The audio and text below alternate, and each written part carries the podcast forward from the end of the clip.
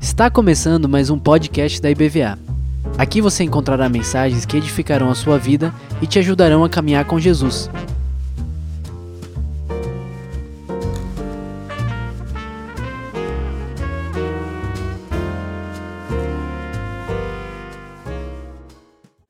Podem sentar.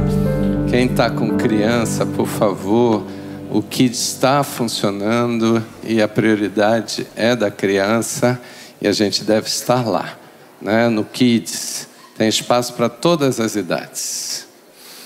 Vamos trabalhar hoje um tema que faz parte do grupo de pregações que eu fiz aqui, falando daquilo que causa impacto na nossa vida como cristãos.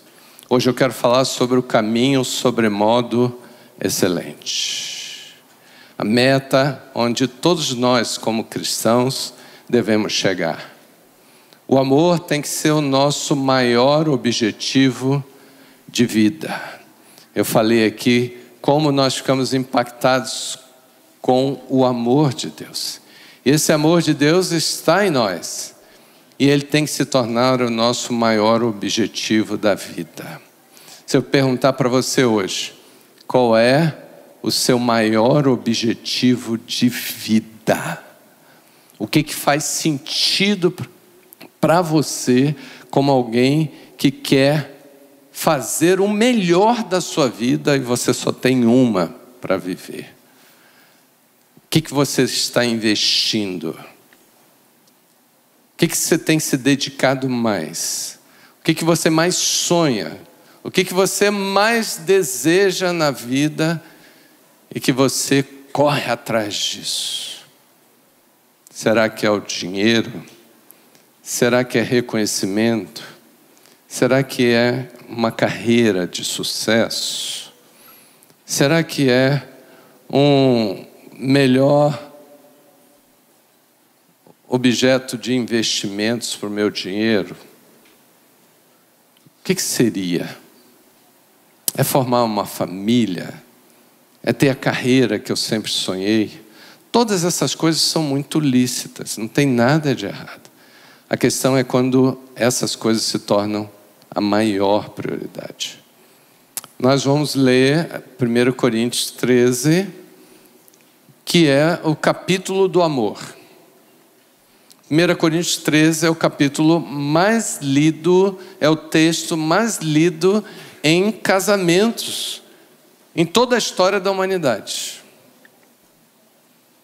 casamentos de reis, de príncipes, casamentos de pessoas importantes, pessoas simples. É o texto mais lido, 1 Coríntios 13. Quem já leu mais de dez vezes esse texto, pelo menos dez vezes? Olha aí, tem gente aí que não, não leu ainda, né? Ou leu talvez poucas vezes, menos de dez. Pois bem, gostaria que você colocasse hoje como pauta de sua leitura, quem sabe diária, até se tornar algo que você memorizou. Eu conheço várias pessoas que têm esse capítulo inteiro memorizado. Por que, que ele se torna importante? Porque ele é o hino do amor, é a proclamação da nossa meta de vida como cristãos.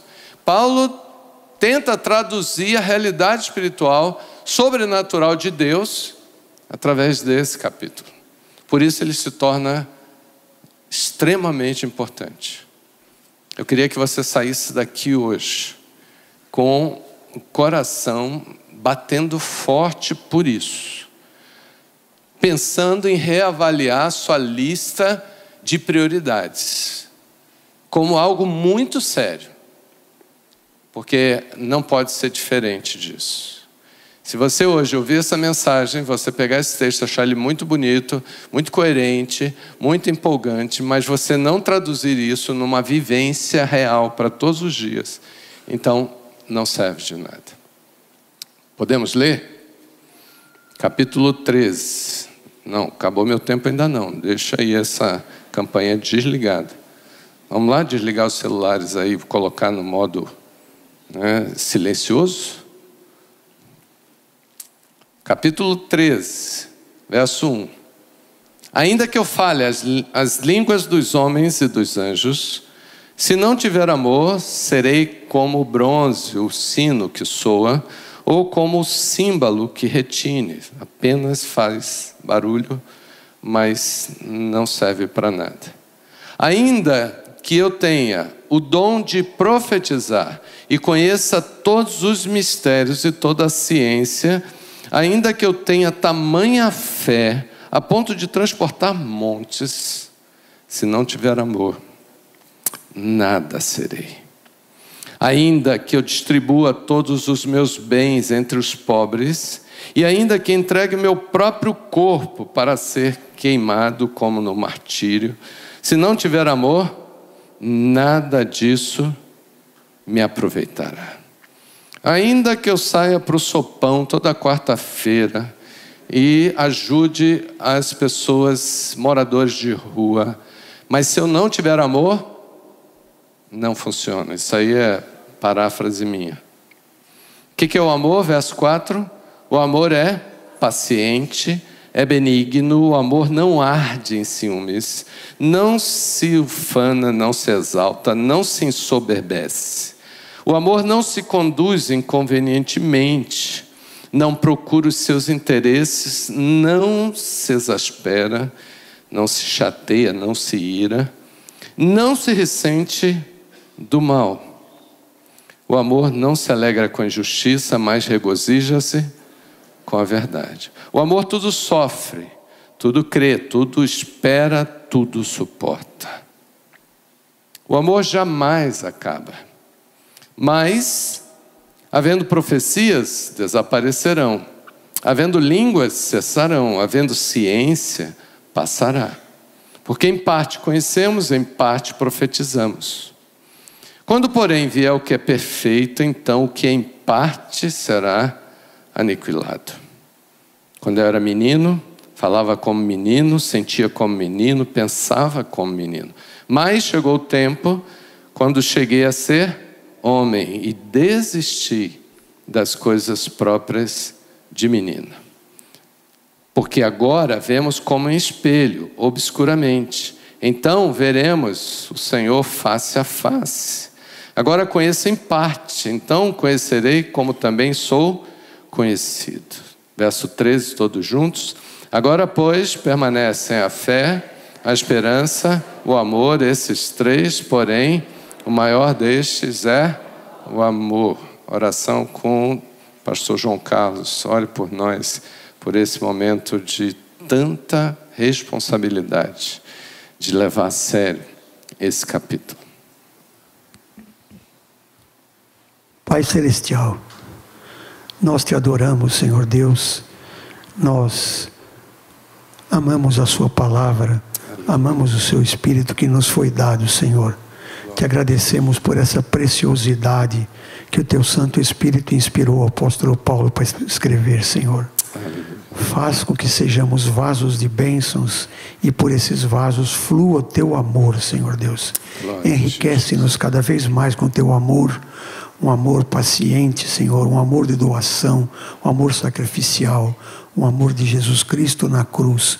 Que nós possamos, Senhor Deus, ser ricos desse amor, Senhor. Aleluia. Te pedimos e te agradecemos por tudo que o Senhor já nos deu, no nome precioso de teu Filho amado, nosso Senhor Jesus Cristo. Amém. Amém.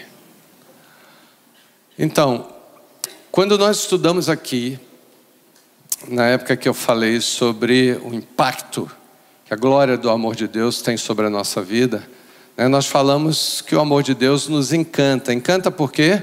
Vai lá comigo, todo mundo. Porque é maior que todos. O amor de Deus é insondável. O amor de Deus é também irrestrito, imutável e imensurável. É mais coisas do que isso, mas são assim algumas características que causam impacto, porque nós não encontramos no mundo nada parecido com isso. Nada igual. Então, quando a gente entra para a vida cristã, a gente entra porque a gente fica encantado com esse amor. E eu, na época que eu fiz estudo aqui, eu mostrei que Deus nos ama desde lá do Gênesis, na criação.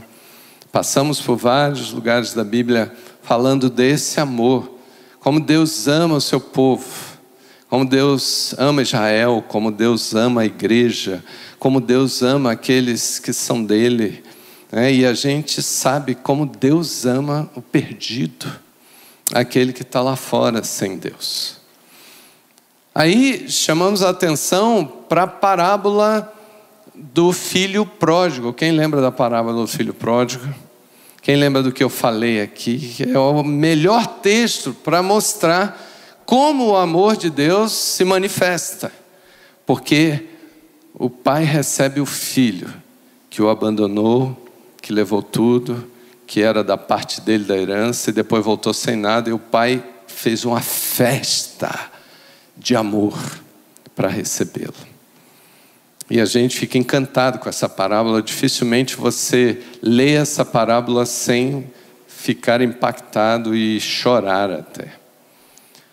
Então hoje a gente vai entrar no capítulo que para muitos é o capítulo mais lindo da Bíblia, mais apaixonante, que fala sobre esse amor de forma explicada e mostra da importância que ele tem na vida cristã, ainda mais nos dias de hoje, com tanta polarização, as pessoas selecionando quem é de Paulo, quem é de Apolo, né? quem é de quem, as pessoas separando pessoas na igreja, grupos, até os, as denominações se isolando e brigando umas com as outras, né? crente matando crente, já ouviu falar disso?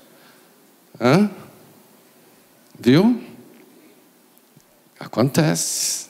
É só você abrir o jornal aqui de, de Salvador para você ver, né? Crente matando crente. E como é que pode? Se a nossa visão é uma visão de amor. Paulo escreve esse capítulo para nos chamar para a excelência. O que é excelência na vida cristã? É o lugar mais alto que Deus quer que a gente alcance. É o lugar que a gente precisa chegar, que é o estilo de vida proposto, que é amar. E eu não estou falando isso aqui, falar de amor é uma coisa assim difícil para gente que prega. Porque amor, essa palavra se tornou uma coisa corriqueira.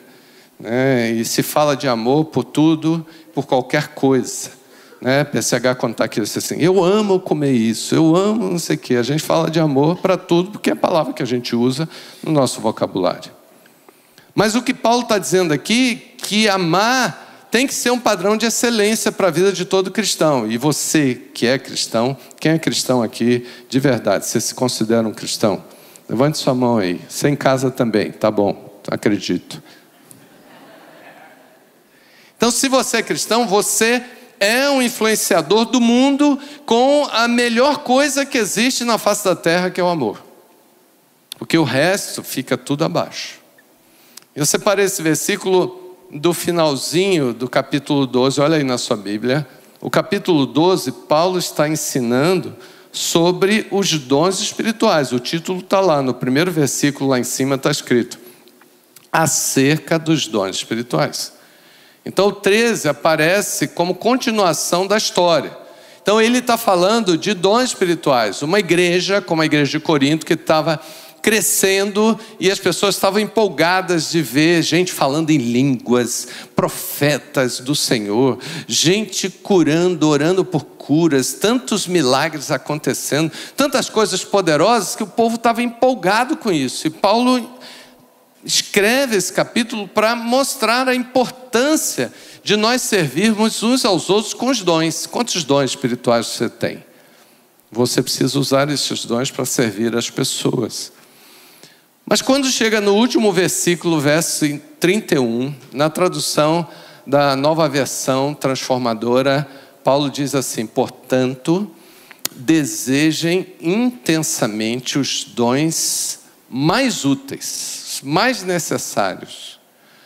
Agora, porém, ele muda de assunto. Vou lhes mostrar um estilo de vida que supera tudo mais. Agora eu quero falar de um assunto que está acima do poder. Quantas pessoas hoje estão na igreja por causa do poder? Ah, eu quero receber bênçãos, eu quero o sobrenatural de Deus, quero que alguém ore por mim para que os milagres aconteçam. Isso é natural, é comum, acontece sim. E Paulo não está dizendo que é errado a gente buscar os dons espirituais. Pelo contrário, ele está dizendo que a gente tem que se aplicar nisso, que a gente tem que se dedicar nisso. O capítulo 14 ele começa falando a mesma coisa, né? mas ele diz: segui o amor e procurai com zelo, verso 1, os dons espirituais. Então, Paulo não está negando a importância do poder na nossa vida. Você e eu precisamos ser pessoas poderosas em Deus. Isso está disponível para todo aquele que crê. É só buscar. Mas aqui no capítulo 13, Paulo dá uma parada para dizer assim: olha, gente, mas agora eu quero falar da excelência. Agora eu quero falar do que, que vem como prioridade acima de estar buscando os dons espirituais. A igreja de Corinto era uma igreja de gente nova. E normalmente as pessoas, quando chegam na igreja, elas chegam para consumir o Evangelho. Elas vêm para receber bênçãos, não é isso? Tem nada de errado.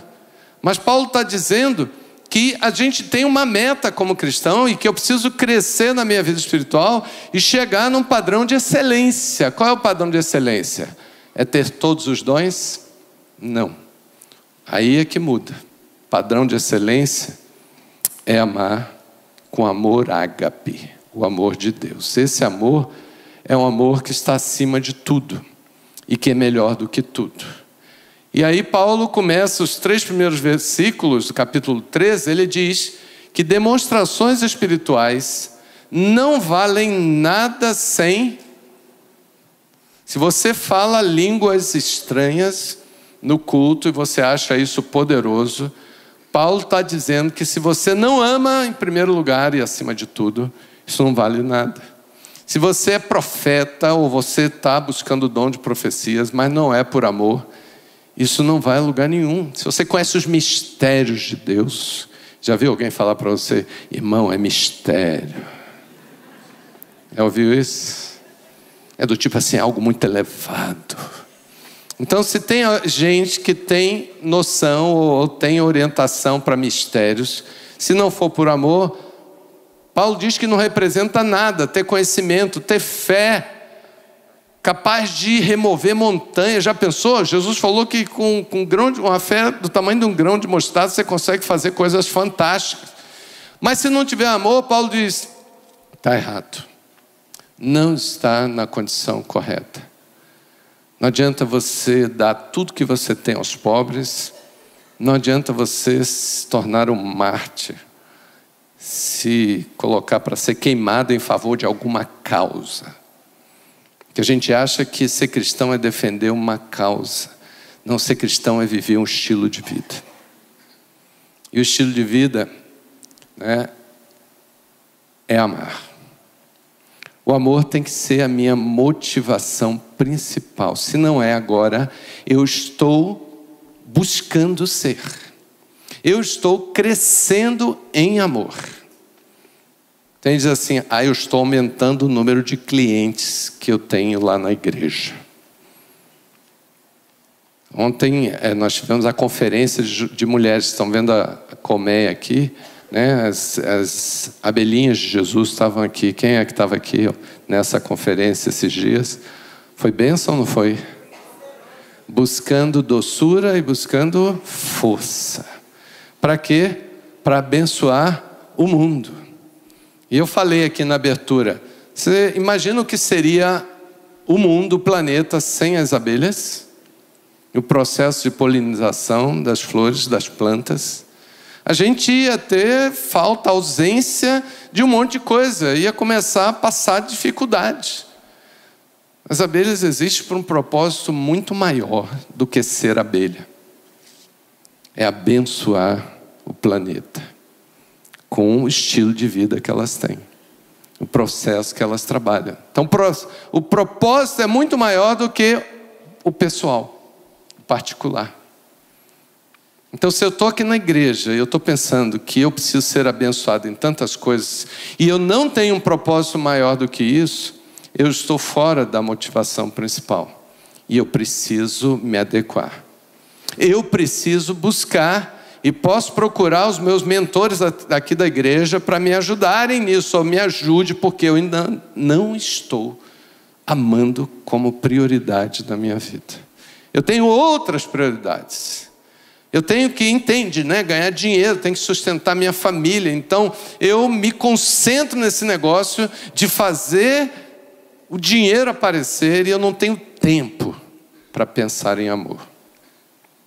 Está perdendo a vida se é uma pessoa que se diz cristã. A excelência desse amor, no grego a palavra é ágape, a maioria já sabe disso a, a língua grega tem essa capacidade de denominar algumas coisas de acordo com o mesmo nome, mas mudando a palavra, então diz de forma diferente. Então, amor, quando a Bíblia chama de amor ágape, que é o, o texto de 1 Coríntios 13, ele está dizendo que esse amor é um tipo de amor que vai além dos sentimentos e emoções, não é o sentir ah, eu não, não vou tratar bem Fulano porque ainda não senti. Não senti, senti vontade. Ah, eu não consigo perdoar Fulano porque eu, eu não sinto. Perdoar é um ato, não é uma vontade. Aí ele diz: O amor ágape é caracterizado por uma atitude de doação, de sacrifício, de você querer fazer o bem, de alguma forma as pessoas estão à sua volta e você só quer isso como prioridade. Eu não quero tirar nada de ninguém, eu quero dar. Eu não quero prejudicar ninguém, eu quero servir. Eu não quero complicar a vida de ninguém, eu quero ajudar. Eu não tenho armas. Não me provoque, porque você não vai conseguir nada com isso, porque eu não tenho armas para lutar. Eu não vou mirar, não vou eh, devolver. Ah, se você me caluniar, eu não vou caluniar você, porque eu amo. E o amor nos coloca numa condição e estado mais elevado. Não é da defensiva, é numa condição superior. Eu vou amar em qualquer circunstância. Jesus na cruz disse: Pai, perdoa-lhes. Eles não sabem o que fazem. Se você estivesse naquela cruz morrendo por um bando de gente que estava cuspindo e fazendo chacota de você, você ia dizer o quê? Pai, manda fogo do céu. Destrói essa turma e eu desisto, vou descer dessa cruz. Porque isso é quando o amor ágape não existe. Por isso que a gente vê tanto cristão hoje odioso e odiando. A gente vê tanto cristão hoje excomungando, amaldiçoando. Isso nas redes sociais. Eu não sei como é que alguém crente assiste alguém pregando e amaldiçoando os outros, falando mal, quase xingando, para não dizer que está xingando, né? acusando, falando coisas absurdas. Em nome de quê? Se a nossa motivação é o amor ágape. O amor ágape não permite que você amaldiçoe, condene, acuse ninguém. O amor nos chama para o lugar de aceitação, de respeito e de muito cuidado. Não é passar a mão na cabeça do pecado de ninguém.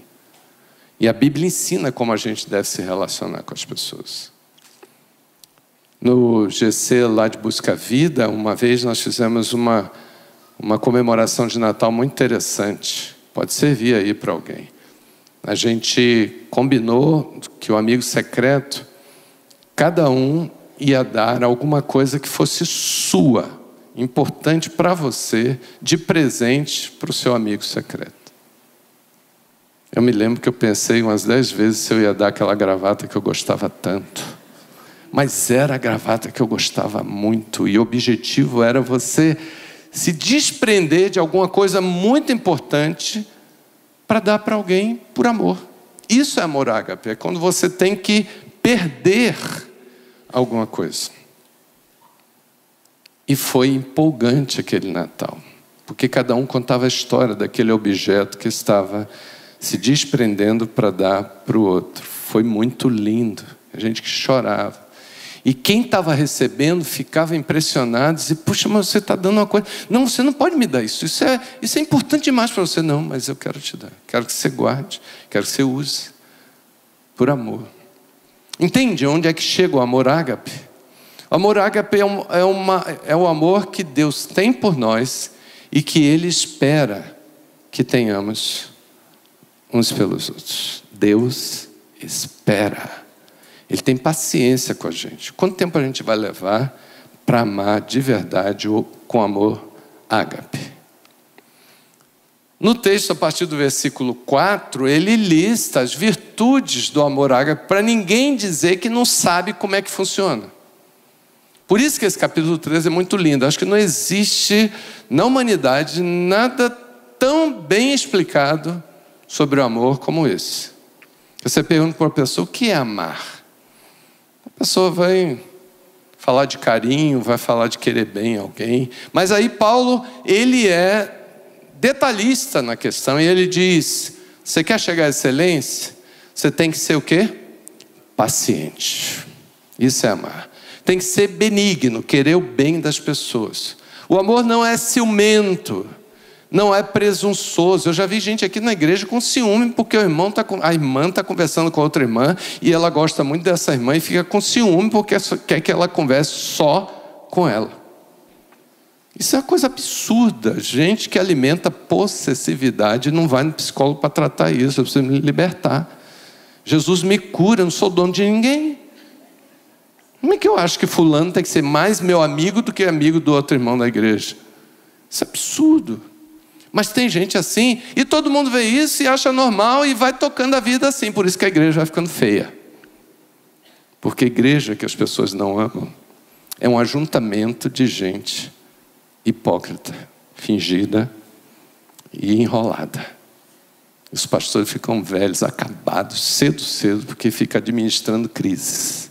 É um tal de briga com o outro, é um tal de pegar dinheiro e não pagar, é um tal de arrumar confusão com o filho dos outros, é um tal de fulano que falou mal de não sei quem. É um horror.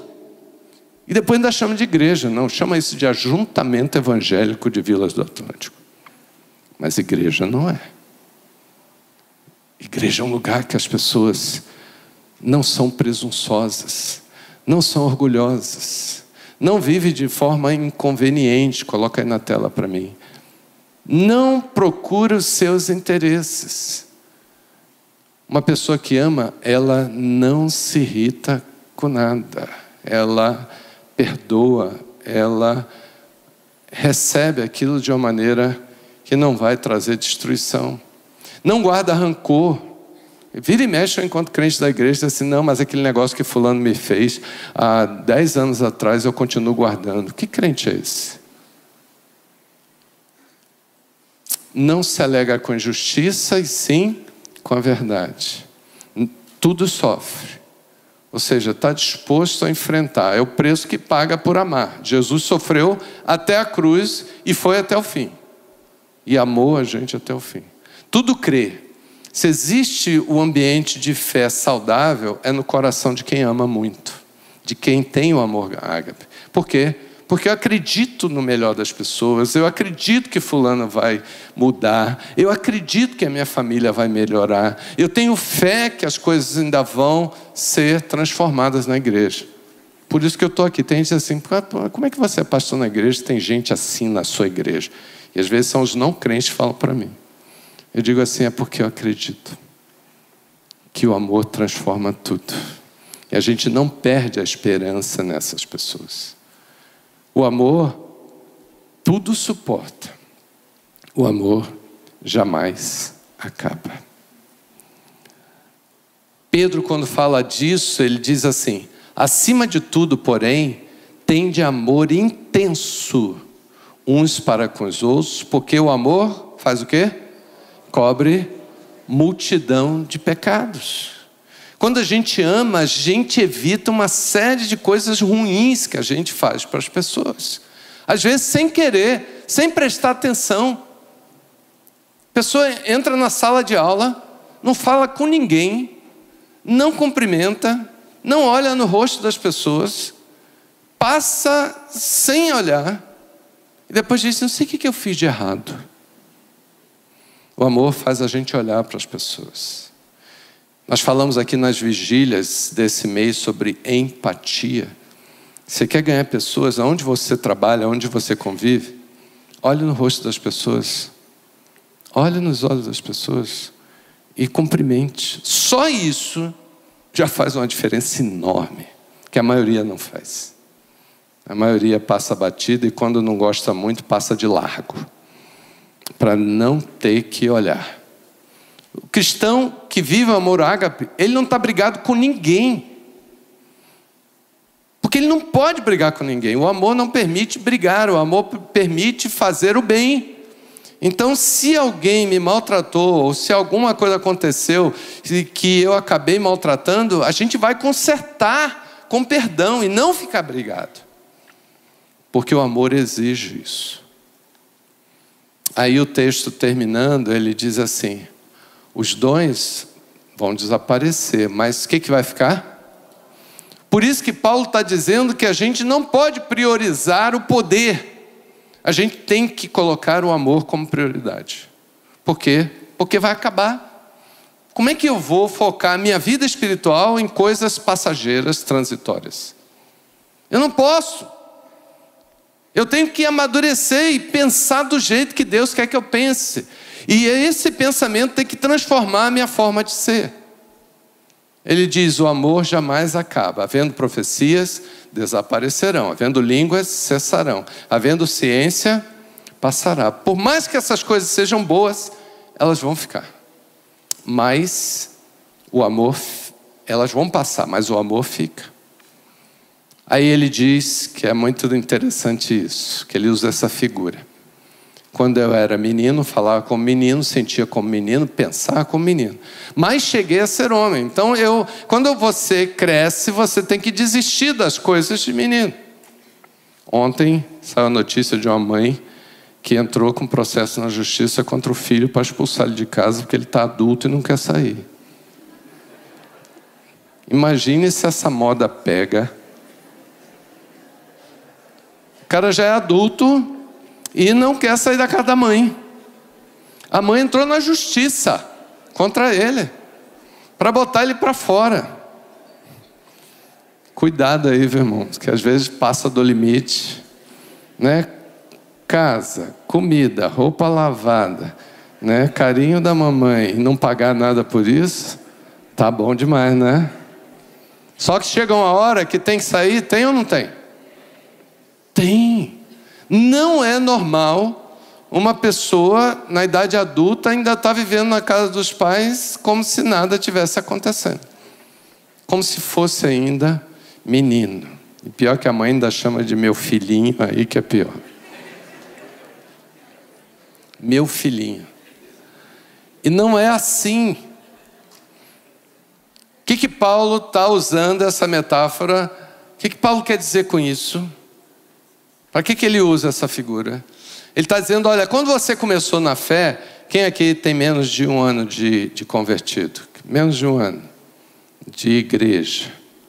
Alguns aqui. Quem tem menos de três anos? Menos de três anos de vida de fé. Então, pouca gente aqui. Isso quer dizer que todo mundo aqui já é gente idosa na fé, não é isso?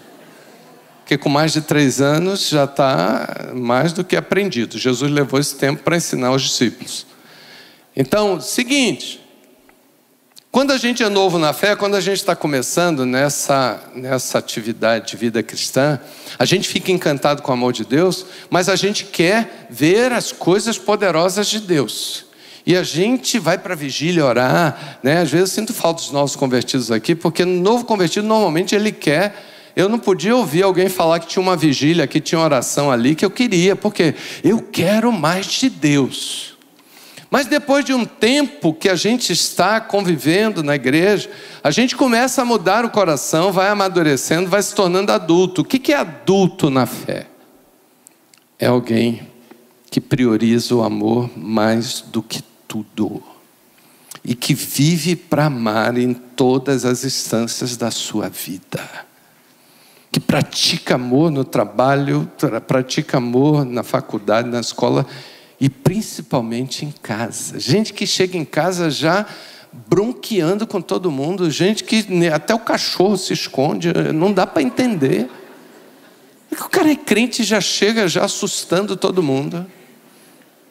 Gente que prefere colocar as pessoas em depressão, em sensação de desvalor. Gente que faz juízo de valor de todo mundo, julga todo mundo, fala mal dos irmãos em casa, na igreja, faz horror e depois fica falando que é crente. Não tem clima cristão quando a gente faz mal. Tem como você vivenciar cristianismo quando a gente agride, acusa Pega nas redes sociais os comentários de crentes, em qualquer postagem que alguém coloca alguma coisa que alguém não concorda, a pessoa escreve, fala horrores, né? agride, acusa, fala mal. Quem é você? Né? E começa a desafiar a pessoa. E as pessoas estão achando isso hoje normal. Né? Crente desafiando crentes, agredindo crentes, matando crentes. Não, isso faz parte da vida. Mas sabe por quê? Porque a igreja ela está num padrão muito baixo, que precisa subir e se tornar adulto. Amar acima de todas as coisas, amar em todo o tempo. Você diz, mas eu, às vezes eu estou cansado, às vezes eu estou me sentindo mal, às vezes eu estou em crise. Não tem problema. Enfrente suas crises, passe as dificuldades que você tem que passar, mas não deixe de amar. O amor tem que estar acima de tudo. Eu não quero que as pessoas me amem. Eu quero que as pessoas aceitem o meu amor. Quando é que a gente vai chegar a esse padrão de maturidade? Eu quero desafiar você hoje a orar e a buscar o Senhor e dizer: Senhor, eu quero mudar a minha escala de valores. Eu estava entendendo o Evangelho errado. Eu estava seguindo modelos errados. Agora eu tenho 1 Coríntios 13, eu vou me apegar a isso, eu vou aplacar isso no meu coração e eu vou tornar isso um desafio. Outro dia eu estava ouvindo a palestra de um cara dizendo assim: ó, eu, eu, eu gosto de estudar. E o que, que você faz para estudar? Eu acordo quatro e meia da manhã, começo a estudar, desligo o meu celular, me isolo e não falo com ninguém até meio-dia. Isso é priorizar. É ou não é? Isso é priorizar. O que, que nós estamos priorizando e como nós estamos priorizando a nossa vida para que o amor esteja acima de tudo? Para que o amor ágape, que é sacrificial, que é benigno e que se doa, esteja funcionando. Quantas vezes eu me dou todos os dias? Quando é que vai chegar um tempo que as pessoas não vão reclamar mais de mim por maus tratos, por arrogância, gritaria? Por condenação, por maledicência. Quando é que vai chegar esse dia? Deus está esperando. Quando João quis falar disso, João foi, pegou firme. Pegou firme. João disse: Amados, amemo-nos uns aos outros, porque o amor é de Deus. Qualquer que ama é nascido de Deus. E conhece a Deus. Mas o contrário, aquele que não ama, o que, que ele está dizendo? Mas ele está na igreja, irmão. Espera aí, João. Ele batizou, já tem cinco anos. Mas ele não ama. Um dia ele vai amar, João, mas ele, ele, ele já conhece a Deus. João está dizendo: não conhece, porque Deus é amor. Quem conhece o Deus da Bíblia está encharcado de Deus por dentro e por fora. E Ele ama. Nisto se manifestou o amor de Deus para conosco, que Deus enviou seu Filho unigênito ao mundo, para quê?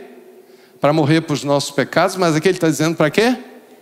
Para que por ele vivamos. A banda pode vir. Se eu sou cristão, é porque eu nasci de novo.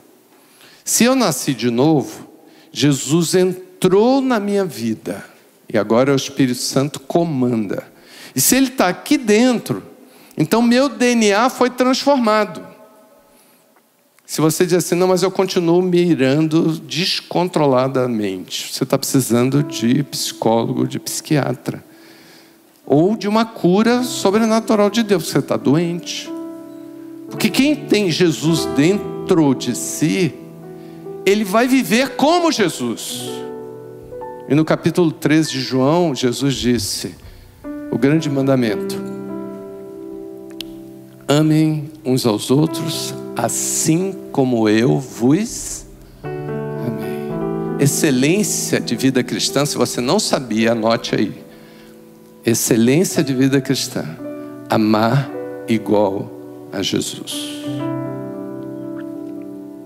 Quem gosta e é do meio corporativo aqui, sabe muito bem que você pode colocar isso agora como a sua meta top de vida cristã. Vai ficar bem no alto, bem visto, na tela de descanso do meu computador. Eu vou botar isso por quê? Porque agora eu vou correr atrás disso. Eu ainda estou muito relutante em cuidar de pessoas. Eu ainda sou uma pessoa briguenta, eu ainda sou uma pessoa negativa, ainda fico perseguindo as coisas e falando mal das pessoas. Jesus, tem misericórdia de mim, me transforma. Como Jesus está dentro de você, porque o Espírito Santo está, não é aqui, é aqui. Ele começa a florar a vida vida abundante, amor de verdade, um amor aconchegante que te faz bem, te cura, faz de você uma pessoa leve. Sabe o que é leveza? É alguém que é cristão cheio de amor. Ele ama em casa, ele ama em qualquer lugar que ele está, ele quer o bem das pessoas. Ele está completamente, ela está completamente desarmada.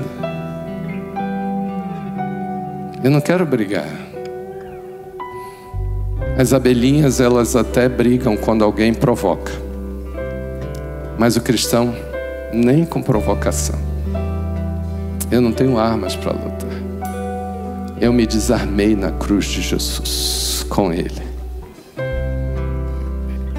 Pode fazer o que quiser comigo. Eu não vou partir para cima. Eu prefiro perder, mas ganhar em amor. De pé, por favor.